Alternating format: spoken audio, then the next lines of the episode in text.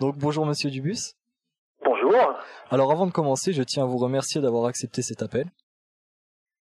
Merci beaucoup. Monsieur Dubus, ma première question va être courte mais assez générale. Pour vous, qu'est-ce que l'autorité? Alors, je vais essayer d'être bref, ce qui pour un philosophe est pas facile, mais bon, comment la philosophie définit-elle l'autorité? Alors si on prend un dictionnaire, très simplement, on va voir que l'autorité, c'est le pouvoir euh, d'imposer, de fabriquer l'obéissance, j'insiste sur le terme fabriquer, et de commander à autrui. Donc c'est donc le, pouvoir de euh, euh, d'être dans un commandement. Et le terme du coup ben, désigne aussi la personne euh, ou l'institution qui exerce ce pouvoir. Par exemple, si on prend le maire, le curé et l'instituteur, les, trois grandes figures de l'autorité 19e, ou bien sûr l'État, donc le terme désigne à la fois un pouvoir et puis la personne ou l'institution qui, qui exerce ce pouvoir. Et pour aller peut-être un tout petit peu plus loin, euh, la philosophie a tendance à distinguer l'autorité euh, justement de la simple puissance euh, ou du pouvoir, parce que contrairement à la puissance, et là on va tout de suite rencontrer un problème, l'autorité ne peut pas reposer que sur la force. La, la, puissance, elle renvoie simplement à un état de fait je suis plus puissant que toi parce que euh, euh, je suis plus costaud ou j'ai plus d'argent, euh, mais elle n'est d'une certaine manière qu'un rapport de force. Or, dès qu'on parle d'autorité, celle d'un prof, celle de l'État, celle d'un arbitre sur un terrain de foot, elle suppose une légitimité. C'est-à-dire que pour que l'autorité soit vraiment une autorité, faut qu'elle soit reconnue comme juste par ceux sur qui elle s'exerce. Et c'est à partir de là qu'on va rencontrer bientôt le problème euh, de la crise de l'autorité, parce que une autorité qui n'est pas légitime ne tient pas vraiment longtemps en fait. Ma deuxième question, elle va s'orienter pour essayer de préciser un propos que vous avez tenu. Donc l'individu, est-ce qu'il peut facilement se soumettre à l'autorité et dans quelle mesure concrètement? Alors, est-ce qu'il peut facilement se soumettre à l'autorité? Je dirais que la question serait plutôt de savoir aujourd'hui si euh, il a peut-être pas euh, trop de moyens d'échapper à l'autorité.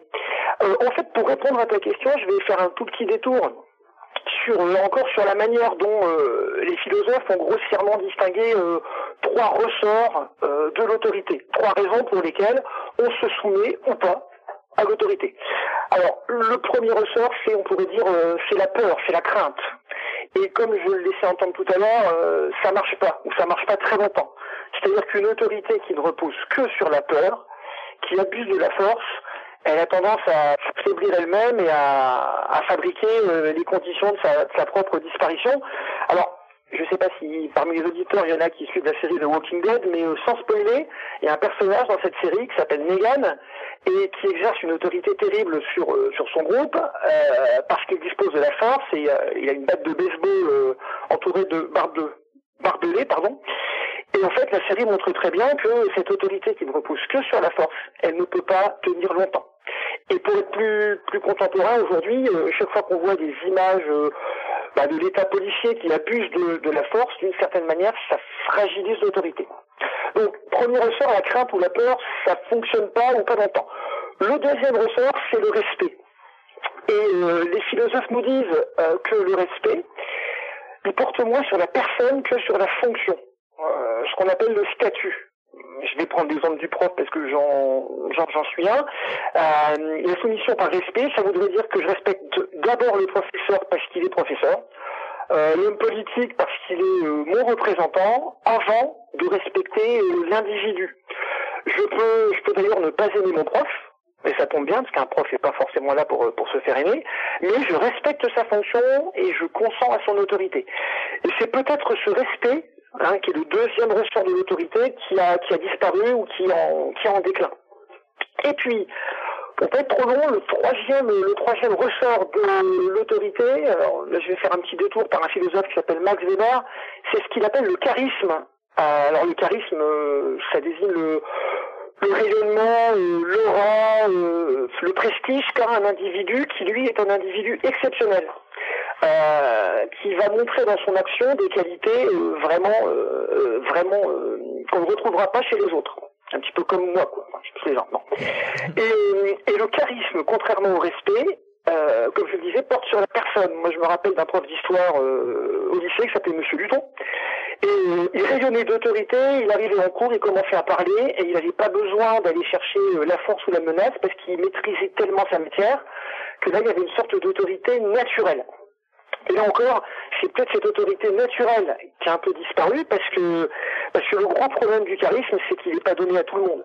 C'est que tout le monde n'est pas euh, De Gaulle, par exemple. Aujourd'hui, tout le monde fait référence à De Gaulle. Et même ceux qui étaient des adversaires de De Gaulle lui reconnaissaient une dimension, un charisme qui fait qu'il y avait une figure d'autorité. Or, on ne peut pas demander à chaque professeur, à chaque homme politique euh, d'avoir ce charisme dont nous parle Max Weber. Et du coup, euh, comme, comme, le respect a tendance à disparaître, on est dans une, ouais, dans une crise de l'autorité euh, dont on parle depuis euh, au moins une bonne cinquantaine d'années. Quoi. Moi, j'aimerais bien rebondir sur le deuxième de vos propos et sur l'idée que le prof, de manière institutionnelle, aujourd'hui, est moins respecté peut-être qu'avant. Est-ce que pour vous, ça vient pas éventuellement d'une transition dans la société ou alors d'un manque de moyens pour X raisons qui engendrerait le problème que ce manque de respect des professeurs bah, venant des élèves se traduirait ensuite par la suite quand ces élèves deviendront adultes, qui commenceront leur vie professionnelle, qu'ils auront une famille, par un héritage ensuite de, en gros, de ces défauts qui s'accumuleraient pour ensuite engendrer une crise d'autorité comme on connaît aujourd'hui. bien sûr, bien sûr. Euh, pour répondre précisément à la question, je pense qu'effectivement c'est beaucoup beaucoup plus lié à une à une évolution historique, euh, à un changement euh, profond dans la société, alors qui n'est peut-être pas que négatif, mais effectivement, il est certain que euh, les on prend, on prend l'exemple des profs, hein, on peut prendre l'exemple de toutes les fonctions dans lesquelles il y a une autorité à exercer et donc une obéissance à fabriquer. on va retrouver cette fragilité, je pense aujourd'hui, dans tous les domaines. Ben, dans le domaine sportif, ça se voit de plus en plus. c'est vrai que l'autorité de l'arbitre, elle ne va plus de soi. Et ben, du coup, pour, pour rebondir là-dessus, hein, ce qu'on appelle en fait la crise de la, la crise de l'autorité. Hein, Aujourd'hui, l'autorité en crise, euh, les, les gilets jaunes en témoignent d'une manière absolument évidente. Pour parler très simplement, on pourrait dire qu'en fait, euh, l'autorité, euh, elle va plus de soi, comme je le disais, elle est plus donnée par la fonction. Ceux qui l'ont doivent sans cesse justifier, montrer à chaque instant qu'ils la méritent. Euh, et du coup, ça rend, ça rend les choses très difficiles pour celui qui exerce l'autorité. Alors moi, j'ai constaté ça dans mon, dans mon métier de prof. Euh, souvent, avant d'être respecté comme prof, euh, l'enseignant, j'allais dire, il est un peu testé par les élèves sur sa compétence, est-ce qu'il est gentil, est-ce qu'il est à l'écoute? Et c'est simplement là qu'il pourra ensuite obtenir une autorité. Mais ça, c'est un lien qui est très très fragile. normalement, un arbitre qui arrive sur un terrain, il a déjà une autorité. Euh, je me répète un peu, mais une autorité qui est liée à sa fonction, qui est liée à, ce qu'est l'institution arbitrale. Et ça, c'est quelque chose qui est euh, vraiment en train de se perdre. Et pour répondre précisément à la, à la question que tu posais, euh, l'explication peut-être en... Alors c'est un peu raccourci, mais tu parlais de, de changements sociologiques ou historiques. Euh, je vais encore faire un petit détour par une philosophe, hein, parce que j'ai préparé un peu, mon, un peu mon travail, mais ça peut tenir très court. Très court, c'est en fait euh, le développement d'une certaine manière de la démocratie. C'est-à-dire que la, la, la, disparition de l'autorité, c'est peut-être le, prix à payer pour une société démocratique, parce que le propre d'une société démocratique, c'est que euh, d'une certaine manière, rien, rien ne va de soi. Et euh, du coup, pour faire encore un petit éclairage philosophique, euh, donc une philosophe qui s'appelle Anna Arendt, on est en 57, hein. donc on est 10 ans avant mai 68. Euh, mai 68, c'est un moment où, euh, d'une certaine manière, euh, toutes les grandes figures de l'autorité, la famille, l'école, l'État, la religion, ont été contestées. Et Anna Arendt, en gros, elle dit, elle dit deux choses. Elle dit, en démocratie, on fonctionne, et c'est une bonne chose, sur la liberté et l'égalité. Et donc, du coup, euh, l'homme démocratique, il se pense d'abord comme un individu qui a des droits, avant de se penser comme euh, l'élément d'un ensemble. Euh, l'ensemble, ça peut être, bah, ça peut être la classe, ça peut être la communauté, ça peut être l'armée ou le bataillon si je me fixe dans un, cadre militaire. Donc il se pense comme un individu, il revendique ses droits et il, il, voit tout de suite l'autorité comme une sorte de, de pure contrainte qui s'exercerait sur lui. Donc du coup, c'est dans le prof, on ne voit que celui qui donne des, devoirs, on ne voit pas celui qui permet de réussir. Euh, l'arbitre, on ne voit que celui qui sanctionne et pas celui qui rend le jeu possible, etc. Et puis le, deuxième point, c'est euh, qu'il y a démocratie, c'est l'égalité. Alors là, Arendt nous dit quelque chose qui, qui, est intéressant, moi j'ai pas la solution, mais il nous dit qu'aujourd'hui, on ne veut plus que des relations euh, euh, égalitaires. Alors l'égalité, c'est une belle valeur, hein. Et Anna Arendt nous dit, euh, la relation d'autorité, elle est par nature, elle est par essence inégalitaire. pas parce qu'elle repose sur la force, mais parce qu'il n'y a pas d'égalité entre eux, alors je vais encore parler du prof et l'élève, hein, il n'y a pas d'égalité entre le prof et l'élève, c'est même parce que le prof est prof qui, qui va pouvoir euh, élever, pour, euh, pour prendre l'étymologie du mot, son, son, son, élève, et il y aura un prof qui aurait toujours à justifier qu'il est prof, euh, bah, il aurait d'une certaine manière euh, plus le temps de faire son travail. quoi. Et aujourd'hui, on demande sans cesse aux, oui, aux hommes politiques, aux profs, aux arbitres, à tous ceux qui, qui ont une fonction, de justifier en permanence ce qu'ils sont. Et ça fabrique un rapport qui laisse à penser qu'il euh, y a une espèce d'égalité absolue entre les, entre les individus pour bien confirmer le propos, vous dites clairement que égalité et autorité, ça peut pas aller de pair, très concrètement.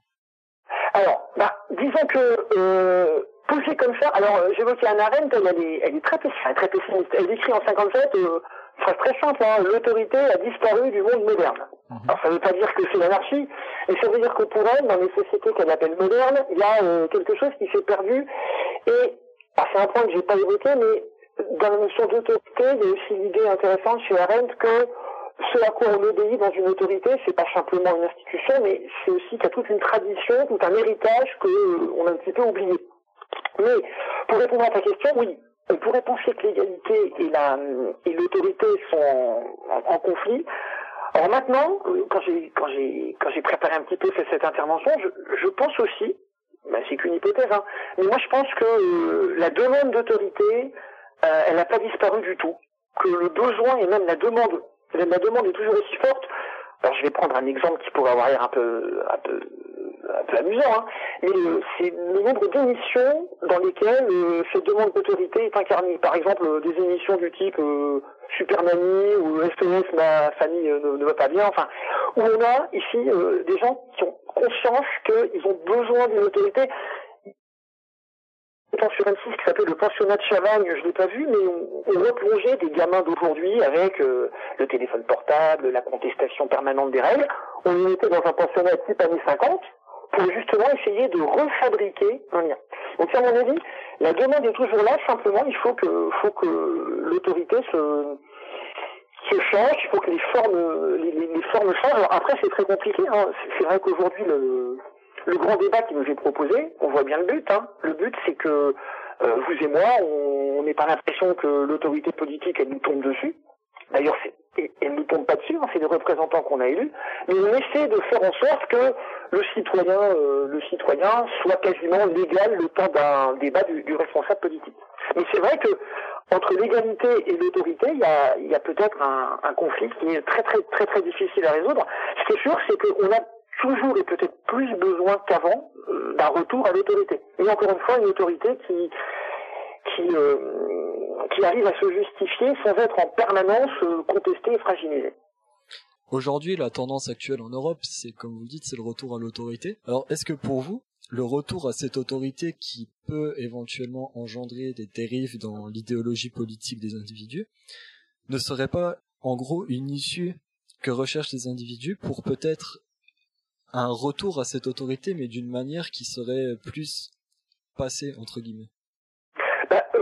Oui, pour répondre évidemment, absolument. En fait, euh, c'est vrai que la référence à De Gaulle et Mitterrand est intéressante parce que c'est peut-être c'est peut-être les deux dernières figures, je parlais de charisme, c'est vrai que c'est des figures qui faisaient autorité, qui incarnaient euh, dans la fonction présidentielle quelque chose, on va dire, d'un petit peu distant, un peu lointain. Après, on a eu euh, des, présidents qui ont été plus ou moins contestés, euh, Hollande qui voulait une présidence normale.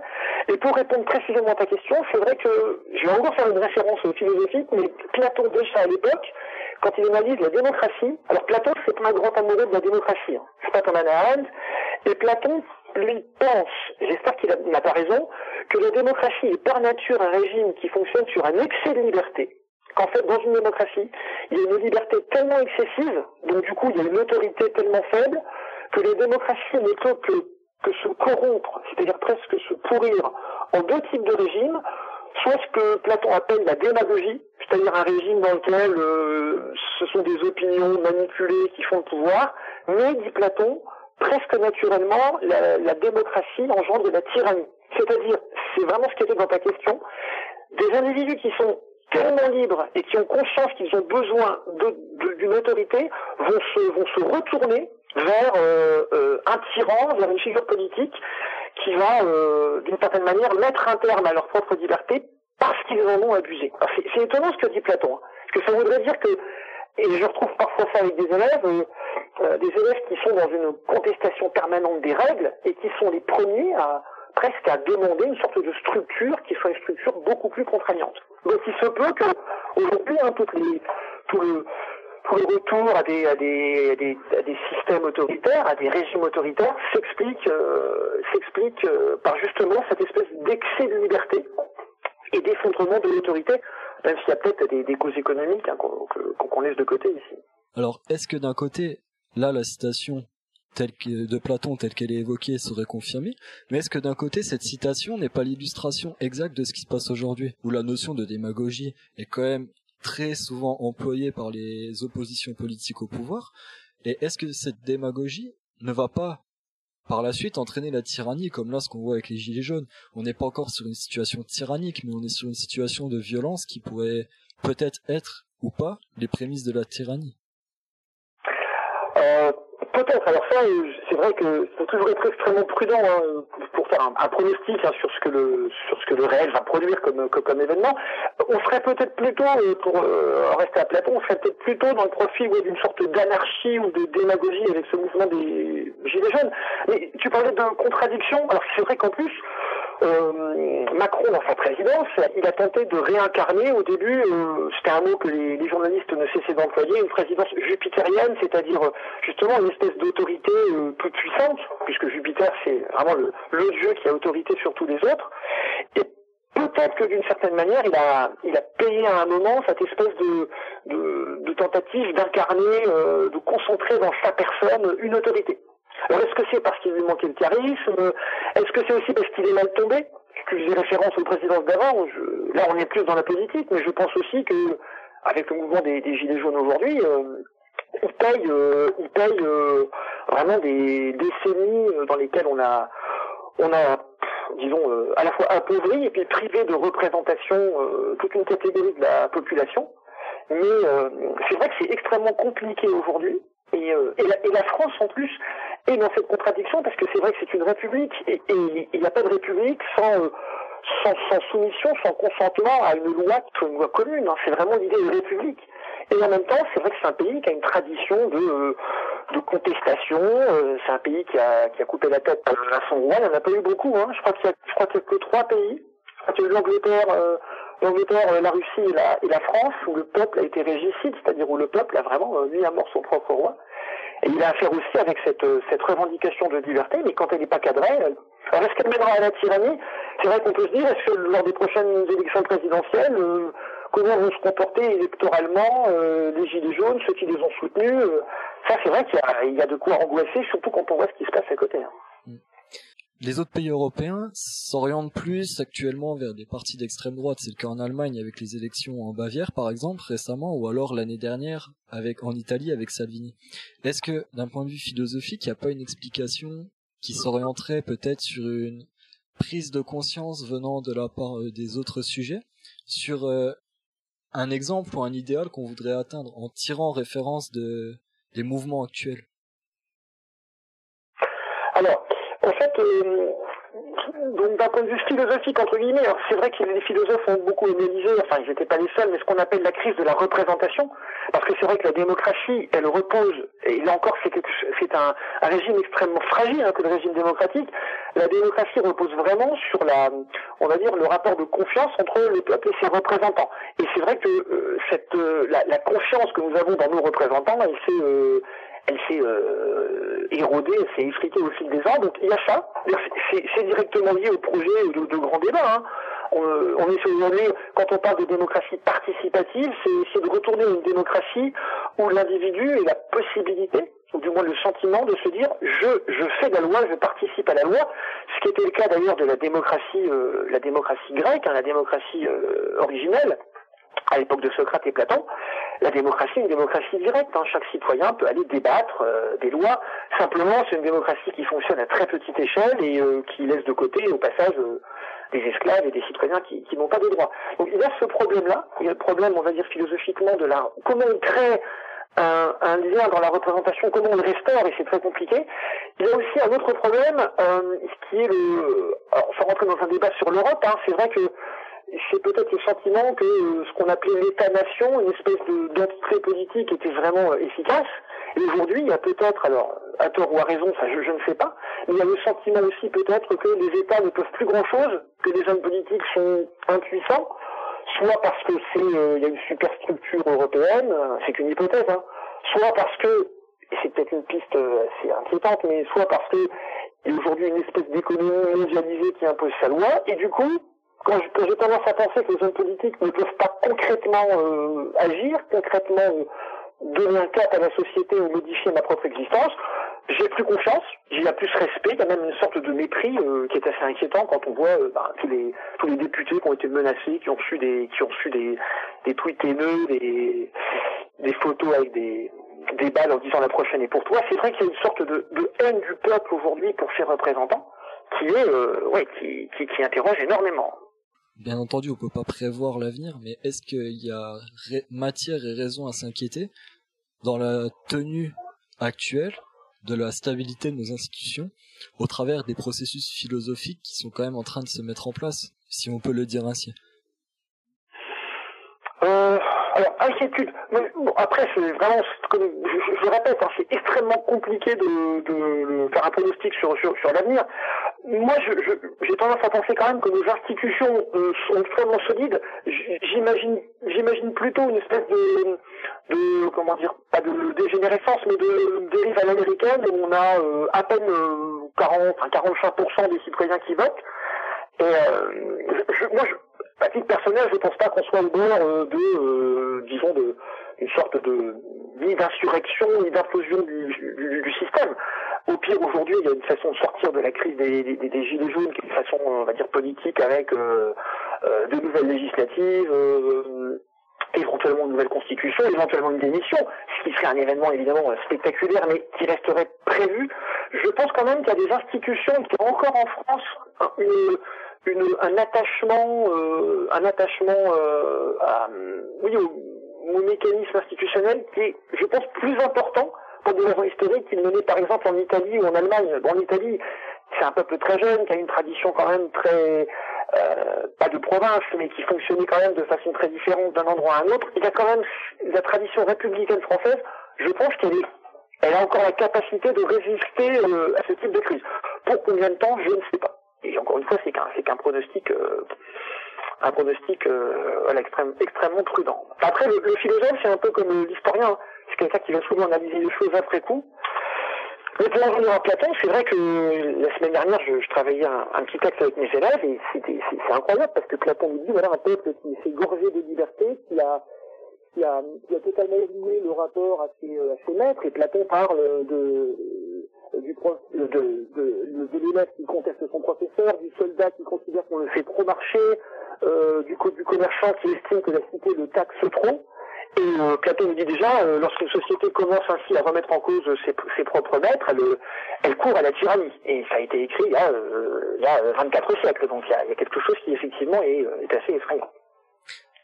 Est-ce que d'un point de vue généraliste, euh, le manque d'autorité aujourd'hui dont notre pays euh, fait preuve, on va dire, n'est pas l'illustration finalement d'une autorité qui est vouée à être en transition ou à je vais pas dire inventer une autre définition, mais se tourner vers un autre cap. Euh, c'est un, petit peu ce que je disais. Il faut que l'autorité en a absolument besoin. De toute façon, une société ne peut fonctionner que sur euh, que en recourant à l'autorité, parce que l'autorité c'est pas simplement ce qui contraint. Euh, dans le cadre de l'école, c'est ce qui élève. Euh, dans je prends très souvent la métaphore du sport. Hein, S'il n'y a pas d'arbitre, il n'y a pas de jeu, parce que euh, le non-respect des règles, euh, le jeu suppose la règle au-delà même du fait qu'on respecte les adversaires. Le jeu suppose qu'on se soumette à des règles, c'est ce qui est à l'origine du plaisir du jeu, c'est ce qui permet de distinguer un vainqueur et un vaincu. Donc euh, l'autorité, on en a besoin. Je, je pense pas moi que euh, c'est pas l'autorité en soi qui est contestée, c'est une autre forme d'autorité qui, qui, est demandée. Après, il faut, il faut, il faut réinventer. Mais c'est vrai que ce qui va être très dur, comme tu le disais, c'est que comment ça ne se fera pas, ça ne se fera pas par une décision politique, et on pourrait même dire que là, ça fait plusieurs générations qui sont justement dans une sorte de culture de la, contestation, de la demande de justification, et donc c'est là qu'Anna Arendt propose comme réponse, parce que on n'est pas censé d'être aussi pessimiste que Platon.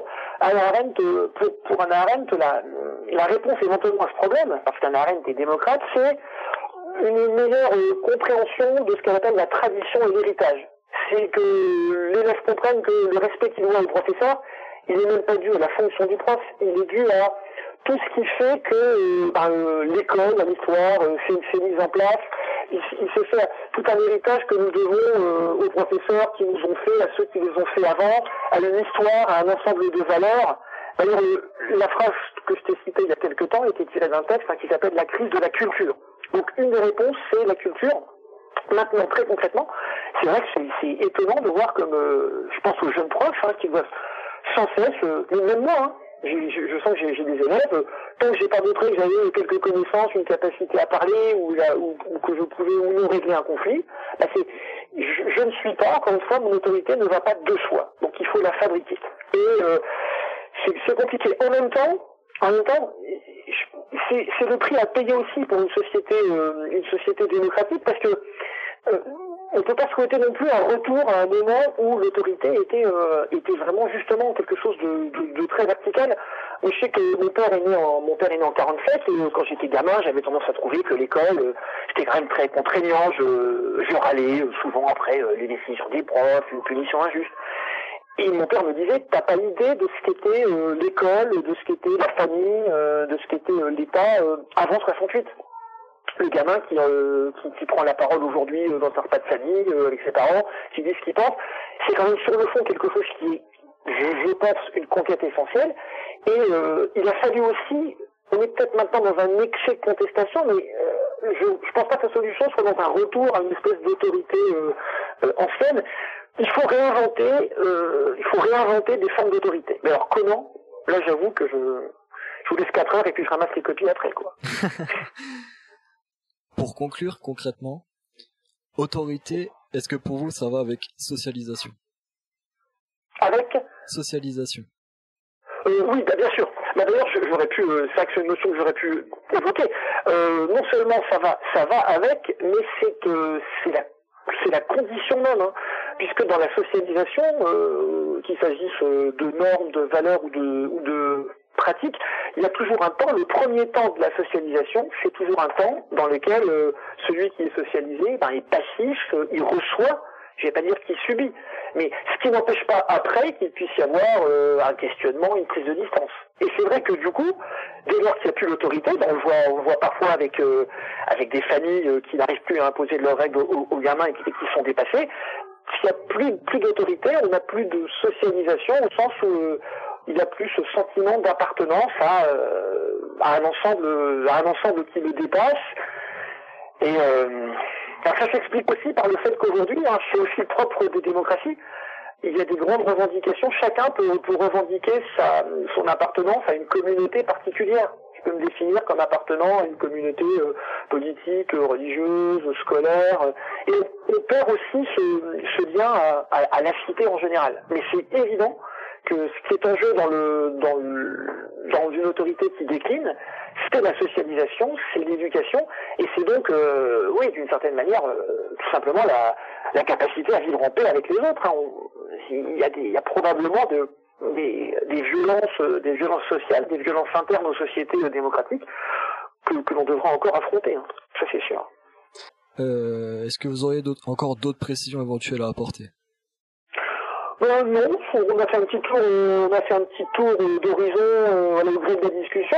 C'est vrai qu'on n'a pas, pas beaucoup évoqué mai 68, hein, mai 68 euh, qui est euh, historiquement un petit peu un, marqueur, un, un, moment clé, puisque il y a même en mai 68, alors je n'ai pas évoqué non plus, mais c'est vrai qu'il y a certains philosophes que je n'ai pas évoqués qui eux ont carrément assumé le fait que toute relation d'autorité était une relation de domination.